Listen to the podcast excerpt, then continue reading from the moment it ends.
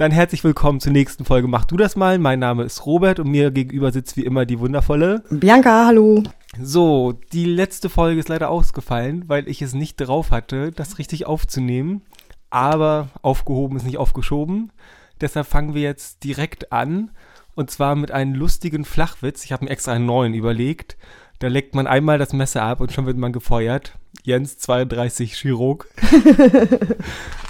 So. Der ist nicht schlecht. Und jetzt hat Bianca ihre wundervolle Verschwörungstheorie.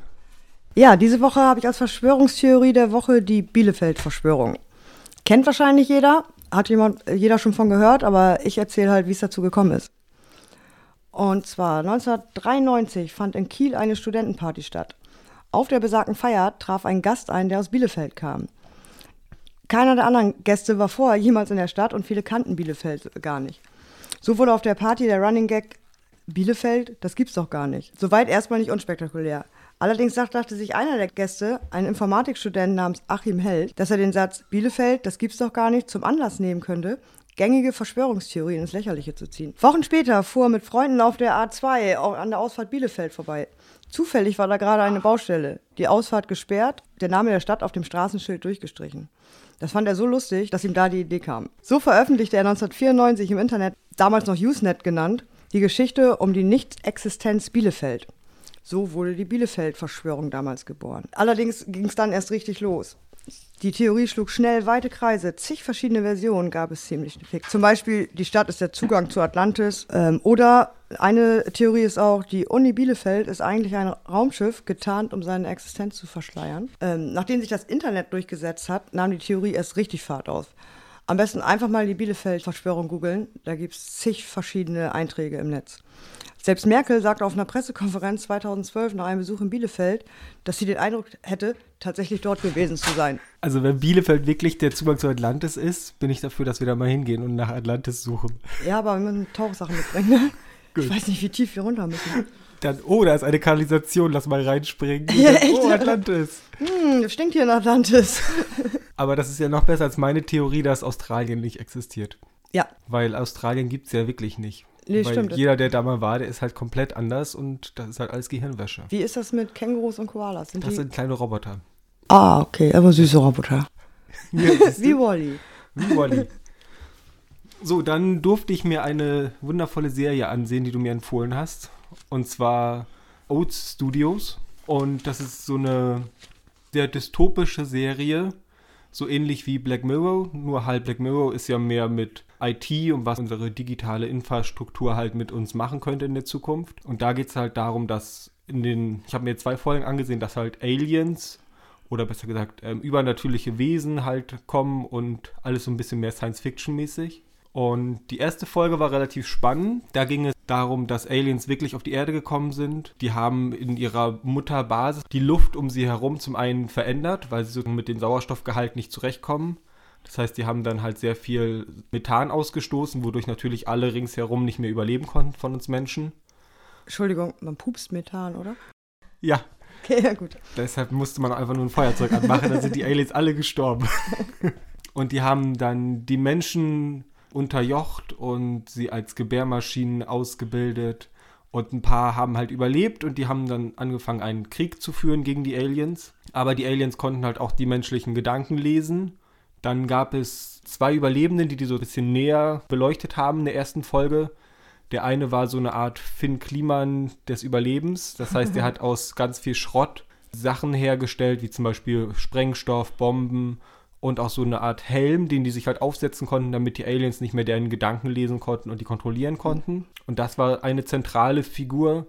Und die zweite war ein Mann, der halt von den Aliens entführt wurde und überlebt hat, aber die Aliens haben halt Experimente mit ihm gemacht. Das heißt, er hatte ein Alien-Gehirn so oben auf dem Kopf gehabt und konnte deshalb auch die ähm, Kommunikation der Aliens wahrnehmen. Und danach war die Folge eigentlich schon vorbei. Das heißt, sie haben eigentlich nur gezeigt, dass halt so Aliens gekommen sind, wie die Überlebenden versuchen dagegen zu kämpfen. Und da die eine Folge ja nur 20 Minuten ging, war danach so ein offenes Ende und man musste halt selber überlegen, schaffen das die Überlebenden? Und ich hätte gesagt nein, aber das ist ja dann jedem selbst überlassen. Ja, nicht ganz. Ich habe letzte Woche mit jemandem gesprochen, der die gesehen hat. Mhm. Und mehr als zwei Folgen und das wird nachher, führt das wieder zusammen. Also das ist, wird wohl nachher doch noch aufgeklärt, so wie ich das gehört habe. Also ich habe ja zwei Folgen gesehen, also heißt das dann, dass, was weiß ich, in der dritten, vierten Folge das dann noch weiter aufgeklärt wird? Genau, in der vierten Folge sagte er, wird das dann nochmal wieder Thema und äh, dann wird das alles so ein bisschen zusammengeführt. Okay. Vielleicht soll ich doch noch weiter gucken. Ja. Dann darfst du mir die Serie erklären, die du dir anschauen durftest. Ich durfte mir Wired City anschauen auf YouTube. Also schon mal vor, vorweg, es war richtig gut. Es war echt witzig. Die Serie gibt es nur auf Englisch, mit deutschen Untertiteln, wenn man mag. Ähm, ist sehr überspitzt, sehr lustig. Die Story ist, ähm, es geht um eine Stadt, die geteilt ist mit einer Linie. Über der Linie leben die, lebt die gut situierte Oberschicht. Also mit allen digitalen Errungenschaften, die es gibt, mit Apps, die denen im Leben helfen, mit intelligenten Häusern und, und, und. Und unter der Linie lebt die übrige Bevölkerung. Eher ja, in ärmlichen Verhältnissen, würde ich sagen. Also im Grunde genommen in der Serie wird das so rübergestellt, als es, dass es ärmliche Verhältnisse sind, aber im Grunde ist es nichts anderes, als wir jetzt leben. Wir haben ja diese Technologie noch nicht, die es Ja. über der Linie gibt. Und die reichen Leute, die kapseln sich ja hier auch au- ab und leben in ihren kleinen Bezirken. Richtig. Und neue Weltordnung. Ja. In der ersten Folge, also das sind auch abgeschlossene Folgen jeweils. Ich habe nur die erste Folge geguckt, aber ich habe mich nochmal informiert. Die sind auf jeden Fall alle abgeschlossen, die Folgen. In der ersten Folge geht es um Stu. Er ist hinter, hinter der Linie aufgewachsen mit seiner Mutter und ist mit 18 mit ihr aufgestiegen, sozusagen rübergezogen. Und die, die über der Linie wohnen, die Elite sozusagen, die kriegt ihre Partner zugewiesen. Also erstmal Sexualpartner, dann mit jemandem, mit dem du eine Zeit zusammen bist und dann den endgültigen Partner. Das wird über Gene und so ermittelt, wer perfekt zu dir passt. Und äh, die auf der, die unter der Linie groß geworden sind, müssen halt selber daten und sich ihre Partner suchen. Es gibt aber eine Dating-App, sozusagen, da meldest du dich an und dann wird deine DNA geprüft, dann werden dir Fragen gestellt, du wirst untersucht und da finden die dann hundertprozentig den perfekten Partner für dich. Ja, er geht dahin, macht das alles mit und abends um 12 sitzt er dann zu Hause, um 12 sollte es klingeln und seine Traumfrau sollte vor der Tür stehen. Er macht die Tür auf und da steht ein mehr als doppelt so alter Mann vor ihm. Beide sind erstmal erschrocken, fragen so, hm, hast du auf einen Mann gewartet? Nee, nee, eigentlich äh, bin ich nicht schwul, ich wollte eine Frau haben und äh, ja, ist ein Fehler unterlaufen. Dann sind sie aber trotzdem nur essen gegangen, weil sie eh nichts vorhatten, haben sich gut, total geil verstanden, haben exakt dasselbe gegessen, ja, haben sich dann verabschiedet und haben gesagt, ja, war ein Fehler. Haben sich aber am nächsten Tag wieder getroffen in dem Institut, wo die waren, weil sie sich darüber beschweren wollten, dass sie den falschen Partner zugeteilt gekriegt haben. Ja, und dann zwei, drei Szenen weiter wachen sie dann nebeneinander im Bett auf. So passiert das halt. Man will sich beschweren und zack. Echt. Naja, auf jeden Fall ist es dann so, dass nach einem Jahr, die sind zusammen glücklich, seine Kinder akzeptieren ihn, seine, äh, die Eltern von Stu akzeptieren den älteren Partner. Der ältere Partner wird übrigens gespielt von El Bundy. Ich habe ihn erst nicht erkannt, aber wenn man ein bisschen hinguckt, sieht man es dann doch. Nach einem Jahr kommt das, dieses Institut dann und sagt, wir haben einen Fehler gemacht. Das ist nicht äh, der Partner für dich. Und die beiden, ey, geht nicht, wir sind seit einem Jahr zusammen, wir lieben uns, wir wollen uns nicht trennen. Doch, doch, ihr müsst euch trennen. Und äh, der Stu kriegt dann so eine junge Asiatin zugewiesen und siehst du, wie die essen gehen und alles läuft schief. Er findet alles scheiße, was sie macht, sie findet alles scheiße, was er macht. Und der, ich glaube, Bert hieß er, sein Freund, der auf jeden Fall kriegt wieder einen Mann zugeteilt und will da gerade hin zu dem Mann. Die haben über der Linie nicht wirklich Züge oder Autos, so wie wir das haben, sondern wie so eine Luftpost, also eine Flaschenpost. Weißt du, du wirst da so durchgezogen. Kommst dann in so eine Kapsel rein und wirst dann durch so eine Plastikhülle gezogen. Sollten wir auch haben. Ja, das ist auf jeden Fall gibt es auch so ein paar Running Gags in der Serie. Beide kommen immer zu spät, sind nie pünktlich und äh, er will ihn dann halt am Bahnhof dann nochmal abholen und hier, fahr bitte nicht. Und der Zug ist aber schon losgefahren, beziehungsweise diese Kapsel. Dann steht er aber hinter ihm, weil er ja auch immer zu spät kommt und dann entscheiden sie sich, hinter der Linie zusammenzuleben und zusammenzubleiben. Also doch noch ein Happy End für Ja. beide. Ja. Also, war sehr geil. Es hört sich jetzt erstmal so, oh, Liebesgeschichte, bla bla, aber es war geile Schauspieler, überspitzt und witzig gemacht. Mm, Der Chef von dem Institut war, jeder Star Trek-Fan müsste ihn kennen. Jodie LaForge aus Star Trek. LeVar Burton heißt er, glaube ich, richtig. So dürfte auch jeder kennen, der Big Bang Theory kennt. Wie gesagt, El Bundy, es waren ein paar bekannte Gesichter dabei. Also Äh, ich finde, El Bundy sieht sehr alt aus und Man erkennt ihn überhaupt auch nicht mehr. pummelig. Ja, aber er sieht seriös aus. Er sah ja früher überhaupt nicht seriös aus und jetzt äh, wirkte er ganz anders. Ja, früher sah er halt genauso aus wie die Rolle, die er halt gespielt hat in Ja, der Serie. genau. Wie so ein Schuh- oder Autoverkäufer, der dir halt überteuert irgendwas andreht, was am Ende nicht funktioniert. Aber das, äh, die Rolle habe ich ihm so abgenommen, als ich das erste Mal Peggy Bundy gesehen habe, als sie hier in der Motorrad äh, Sons of Anarchy hat sie ja mitgespielt. Das ging gar nicht. Das ist Peggy Bundy für mich. Das ist, konnte ich nicht, konnte ich nicht umsetzen. Sie als Rockerbraut auf einmal. Nee. So, und dann haben wir noch ein paar Fragen, die wir uns stellen wollten. Und vorher machen wir Ah, noch ja. mal kurz einen Glückskeks auf. Die gab es nämlich umsonst, als ich letztens beim Asiaten war. Ich hatte den Abend im goldenen Lotus. Die unbequemste Art der Fortbewegung ist das in sich gehen. Das könnte auch ein sehr schlechter Witz sein von mir. Und Kalenderspruch. Alles läuft wunschgemäß. Zeit für menschliche Gespräche. Haben wir ja gerade, also perfekt. Führe ich sonst nicht menschliche Gespräche? Nee, wir unterhalten uns fast nie auf Arbeit. Nee, ne? Stimmt. Du erzählst mir nur Witze. Ja. Ach, übrigens, diese Sendung geht raus an den Herrn, der gerade auf dem Weg von Minden nach Wildeshausen fährt. Schöne Viel Grüße. Spaß. Unseren einzigsten Fan, muss man dazu Unseren sagen. einzigsten. Es gibt vielleicht sogar bald inoffizielle Fan-T-Shirts bei Amazon zu bestellen zu überteuerten Preisen, damit ich wenigstens etwas verdiene. Wir müssen unter 83 Euro bleiben. Ach so, das ist deine Grenze? Nee, das hatte er zusammengestellt. Ach so, das kriegen wir hin. Ja. Nächste, nächstes Mal darfst du dir übrigens Anne with an E ansehen auf Netflix. Okay. Eine wundervolle Serie mit einem kleinen Mädchen mit roten Haaren. Kann ich dir empfehlen.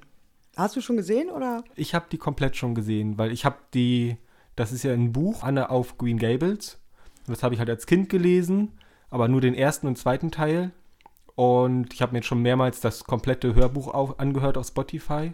Und die Serie dann natürlich auch, als die auf Netflix rauskam. Und die ist echt schön. Okay. Da ich auf Science Fiction stehe, aber nicht so auf Anime, zumindest nicht auf übertriebenes Anime, darfst du dir Cowboy Bebop angucken und mir mal verraten, wie das so ist. So, dann Fragen. Du darfst anfangen. Dein enttäuschendstes oder skurrilstes Weihnachtsgeschenk, was du je bekommen hast? Nasenflöte. Nee, die Nasenflöte und die Maultrommel war schon sehr, sehr lustig. Ich kann zwar beides nicht spielen, so wie alle Instrumente, die ich habe. Das hast du mir bewiesen über WhatsApp. Du hast mir gleich Heiligabend. Ja. Aber es gibt lustige Weihnachtsvideos, wo wir beide Klavier spielen. Ja, stimmt. Und Das, das, das habe Tolle ich ist, letztens noch Mike gezeigt. Das haben wir letztens noch mal angeguckt Ja. zusammen. das Tolle ist, heutzutage dank der Cloud hast du ja alle Videos und alles noch da auf deinem Handy. Ich glaube, ich habe seit 2001 Bilder auf meinem Handy drauf. Ja, ich habe auch echt viele. Ich habe auch noch unsere Challenges damals, die wir gemacht haben, die ganzen Bilder. Oder, oder ein Bild, wo du Marshmallows im Gesicht hast. Nur Marshmallow-Creme, weil ich nicht so Trotzdem schnell essen kann wie du. Toll. Nee, du kriegst nicht so viel in den Mund wie ich. Okay, lassen wir mal so stehen. Okay. Wer weiß, ob ich das rausschneide oder nicht. Bitte nicht. Fragen. Du musst erst noch beantworten, dein enttäuschendstes oder so. skurrilstes Weihnachtsgeschenk. Das war ganz klar eine Hello Kitty-Waage von einem alten Arbeitskollegen von uns. Ich weiß von wem, das kann nur von einem kommen. Weil die Waage hat, war gleichzeitig süß und sie hat mich fett genannt. Selten hat mich einfach so sehr enttäuscht. Was hast du bis jetzt noch nicht verstanden? Allgemein oder? Je nachdem, was du sagen möchtest dazu. Also ich würde sagen, ganz großes Unverständnis habe ich für ganz, ganz viele Menschen. Das habe ich auch. Ich verstehe nicht Leute, die sich nicht impfen lassen. Ich kann es einfach nicht verstehen im Moment. Also ich versuche es zu verstehen, aber Die Argumente gehen langsam aus, weil das mittlerweile widerlegt ist. Ja. Langzeitwirkung gibt es nicht bei einem Impfstoff. Es sind jetzt so viele geimpft worden, nichts ist passiert. Es haben so viele Corona gehabt und so viel ist passiert. Deswegen kann ich einfach die Argumente, ich habe Angst vor dem Impfstoff, nicht mehr nachvollziehen. naja, aber es sind nicht alle so intelligent, sagen wir es mal so. Das finde ich jetzt auch mal ganz nett. und, und nicht alle haben denselben Zugang zu Bildung und Nachrichten. Ja, aber das Schlimme ist, die Leute haben ja teilweise Zugang zu Nachrichten, sagen aber ganz klar, das stimmt alles nicht, was die uns Ja, erzählen. und dadurch haben sie halt nicht den Ereignishorizont, den wir haben. Das heißt, wir, wenn man ab und zu, was weiß ich einmal am Tag oder einmal die Woche sich irgendwie vernünftige, seriöse Medien halt reinzieht, dann versteht man das mit Corona und merkt, das ist halt wirklich ernst, das Thema. Wenn man natürlich nur auf Facebook und Telegram sich seine eigenen Nachrichten irgendwie zusammenstellt, dann ist halt Angela Merkel ein Reptoid und die Welt ist eine Scheibe. Ich hab, wollte mal das Experiment, Experiment machen, vier Wochen auf Telegram zu lesen und zu gucken, ob die schaffen, mich umzudrehen. Bitte aber, mach's nicht. Nee, ich will Ich mag dich. Aber wenn man sagt, man ist kein Reptoid, dann ist man keiner. Weil Ach so. Reptoiden können nicht sagen, dass man kein Reptoid ist. Ich bin kein. Ich, scheiße. Geht nicht. Toll, jetzt weiß ich es endlich. Oh. Ich bin kein Reptoid. Also ich kann das sagen. Bianca leider nicht. Du hast, das, du hast Reptoid gesagt und nicht Reptiloid. Reptiloid. ich bin kein Reptiloid. Ich vielleicht schon. Gut. Ach, deshalb bist du immer so verdammt cool. Ja, genau. Also ich habe noch nicht verstanden, wie unser Eierkocher funktioniert, weil der hat komische Symbole. Man kann irgendwie nach links und nach rechts drücken und Wenn man die, sowas kauft, ne, da hat man meistens so ein kleines Heftchen dabei. Da steht meist Bedienungsanleitung vorne drauf. Ja. Und die erklärt ganz oft, Das Problem ist, wenn man, wenn man mit seinem Partner zusammen in einen Haushalt zieht, dann übernimmt man sehr viele Küchengeräte, die man vorher nicht hatte und auch nicht Ja. braucht. okay. Und hast ich- es dir nicht erklären lassen? Doch, aber ich bin dumm und ich vergesse das immer wieder. und ich finde das auch komisch, dass man für, wenn man weniger Eier kocht, braucht man mehr Wasser, als wenn man mehr Eier kocht. Das finde ich bei meinem Eierkocher aber auch komisch. Es gibt nur eine Max-Anzeige. Egal wie Ja. viel Eier du kochst, das, der Wasserbehälter hat einfach nur eine Max-Anzeige. Ich weiß nicht, wie viel bei sechs. Ich mache immer einfach bis Max, kippst da rein und dann bleibt halt Wasser drin. Bei unseren hast du halt eine Skala von 1 bis 7. Und wenn du jetzt nur ein Ei kochst, brauchst du halt wesentlich mehr Wasser, als wenn du sieben Eier kochst. Und im Endeffekt wäre es ja umgedreht. In meiner Logik. Das heißt, wenn ich mehr Eier habe, müssen die ja Ja, länger verdampfen und sich Ja. freuen. Tja, dann die nächste Frage. Hast du dir schon mal heimlich was gekauft, was dir peinlich war? Und wenn ja, was? Also ich habe mir schon sehr viel gekauft, was mir, okay, heimlich nicht. Und im Endeffekt ist es mir auch nicht peinlich, aber ich finde es komisch, dass ich die Sachen dann mir gekauft habe. Zum Beispiel, ich habe mir mal auf AliExpress, das ist sozusagen das Amazon aus China, ganz viel so Schreibzeug und so gekauft, weil ich dachte, hey, ist günstig, kann man sich aber kaufen. Und dann hatte ich zum Beispiel Bleistifte, die so, so mäßig so wie Gummi waren. Da habe ich immer noch welche zu Hause Ja. liegen. Du hast mir Und- damals gesagt, hier, ich habe ganz tolle Stifte für dich. Total die Scheiße. Man konnte die nicht mal anstu äh, anspitzen, die Bleistifte. Geschweige denn damit schreiben. Genau. Und dann waren da noch so Kugelschreiber mit Händen. Ja.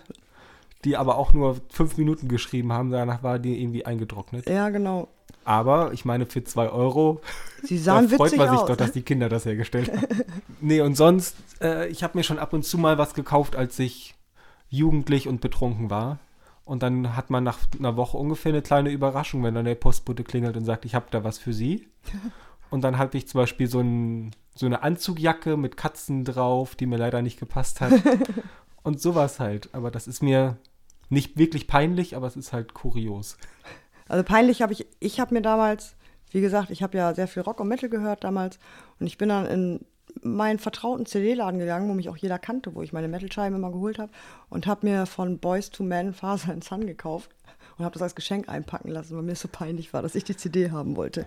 Ich finde, es gibt auch nichts persönlicher, was mehr über dich aussagt, wie die Podcasts, die du hörst und deine private Playlist, was da für Songs drauf sind. Oh, die ist so gemischt. Also ich habe tausend Genres auf meiner Playlist. Ähm, also ich habe natürlich verschiedene, auch mit verschiedenen Genres. Aber die, die ich am meisten höre, das ist, äh, die heißt Gute Laune Auto, weil ich die immer im Auto höre.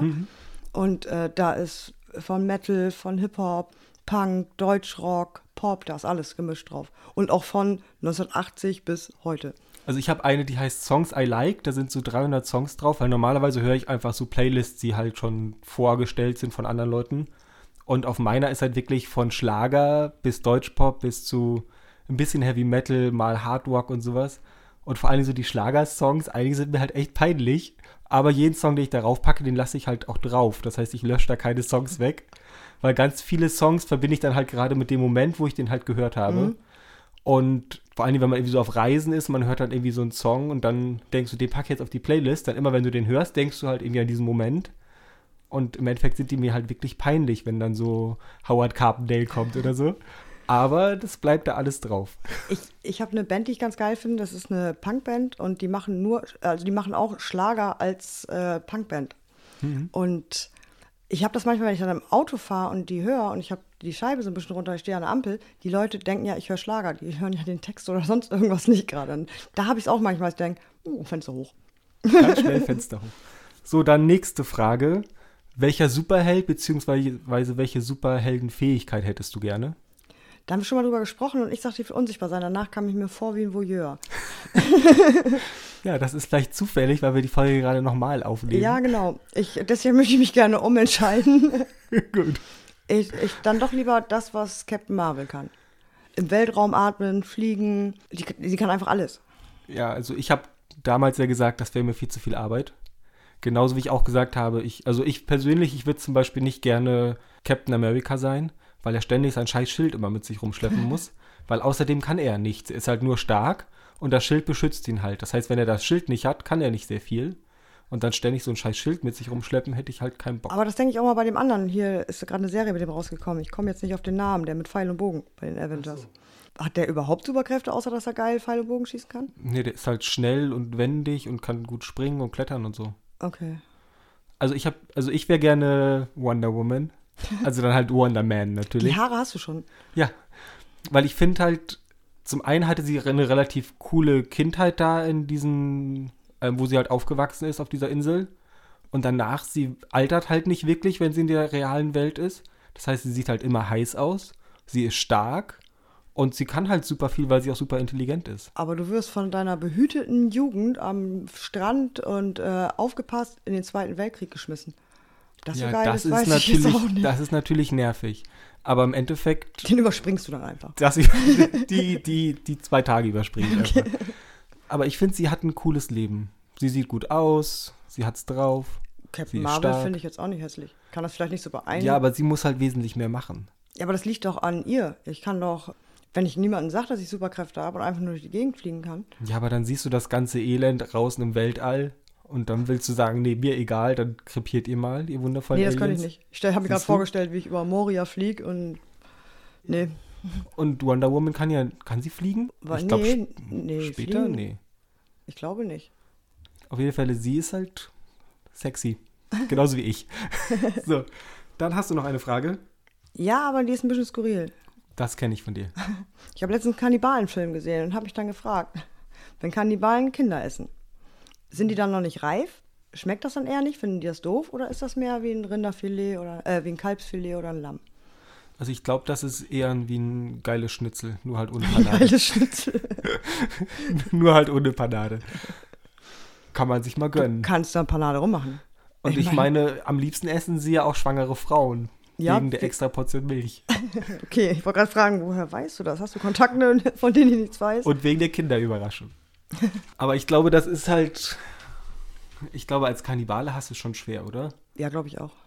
Weil das fällt ja auf, wenn auf einmal. Also wenn du, äh, es, es gibt ja noch indigene Völker, die Mhm. überhaupt keinen Zugang zum Westen haben, wo Kannibalismus noch gibt, irgendwo im Vietnam, Vietnam in den Bergen oben Mhm. oder sowas, wo ja es auch noch nachgewiesen Kannibalismus gibt. Die kenne ich anders. Ich glaube nicht, dass die das schwer finden.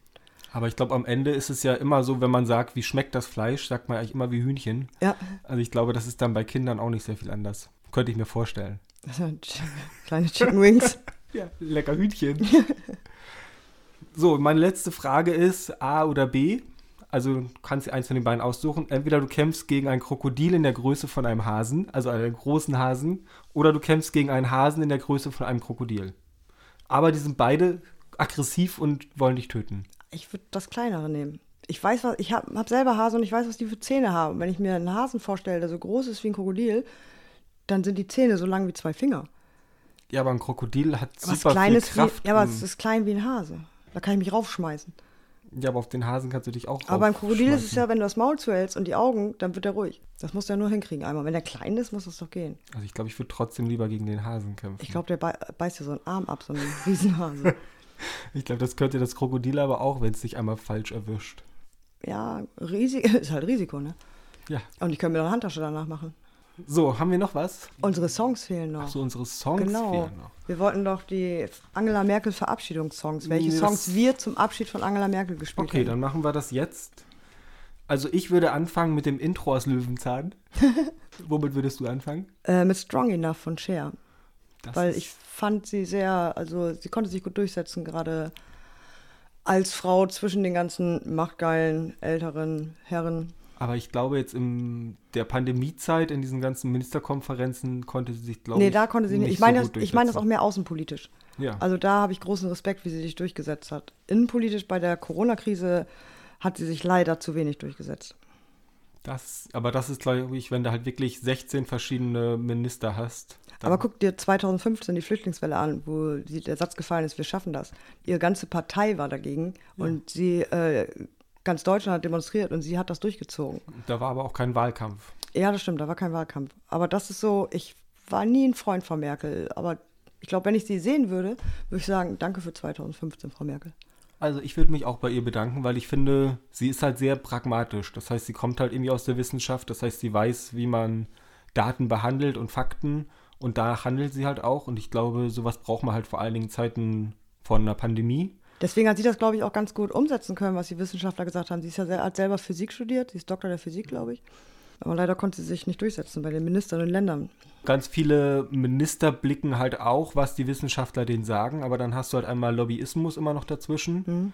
wo dann halt wirklich Leute sagen, aber die Kinder, Mhm. wo ich mir denke so, ja, aber es geht jetzt hier um Menschenleben und natürlich ist das jetzt mit Schule auf und Schule zu, hat das halt immer sehr viele verschiedene Faktoren, aber ich finde, man sollte halt wesentlich mehr au- auf die Wissenschaft hören und nicht immer mit komischen Scheinargumenten halt immer Ja, argumentieren. das Ganze ist zu politisch und zu wenig ins Menschliche. Ja. Danach würde ich Fabulous Baby aus dem Sister Act Film spielen, weil ich finde, das ist ein sehr lustiger Song, wo sie dann mit Humor sagen könnte, seht her, ich war schon klasse. Sie hat auch Humor. Die hat schon einige Sachen gerissen, die echt witzig waren. Auch jetzt, wo sie ge äh, gegangen ist und nach ihrem Abschied sagte, wenn was ist, ruf mich an. Ne?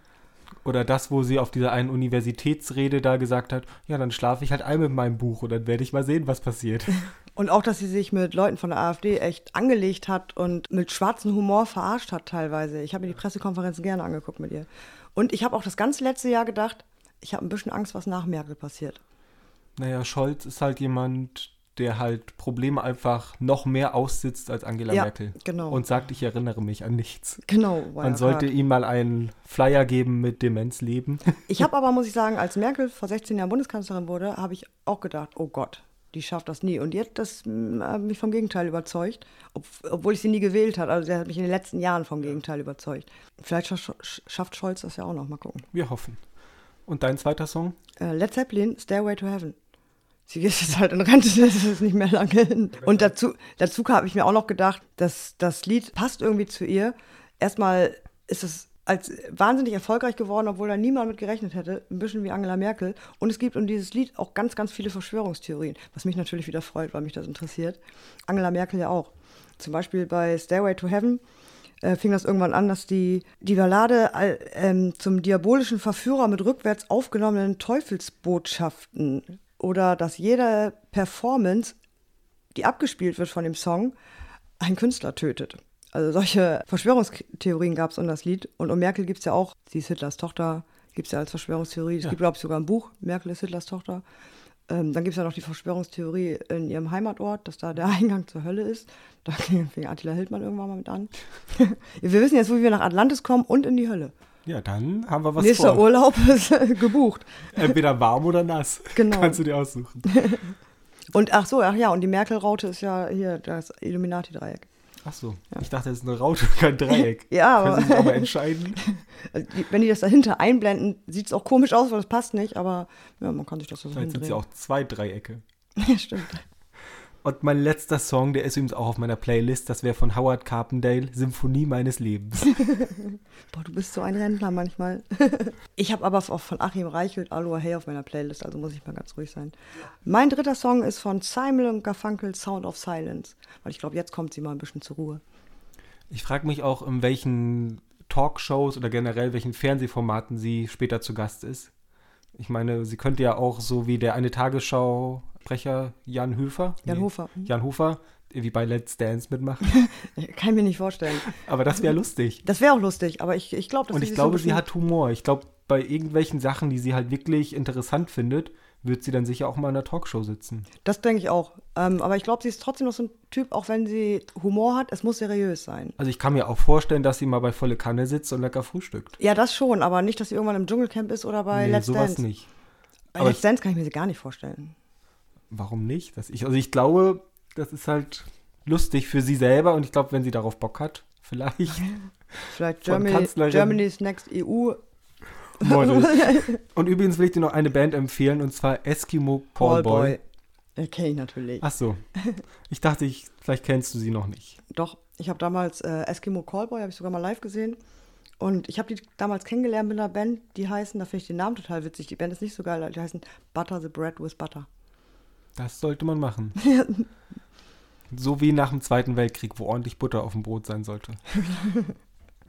so, dann war's das, glaube ich, für diese Folge. Ja, Wir wünschen euch noch einen schönen Tag und gute Weiterfahrt. Genau. Bis gleich. Tschüss. Tschüss.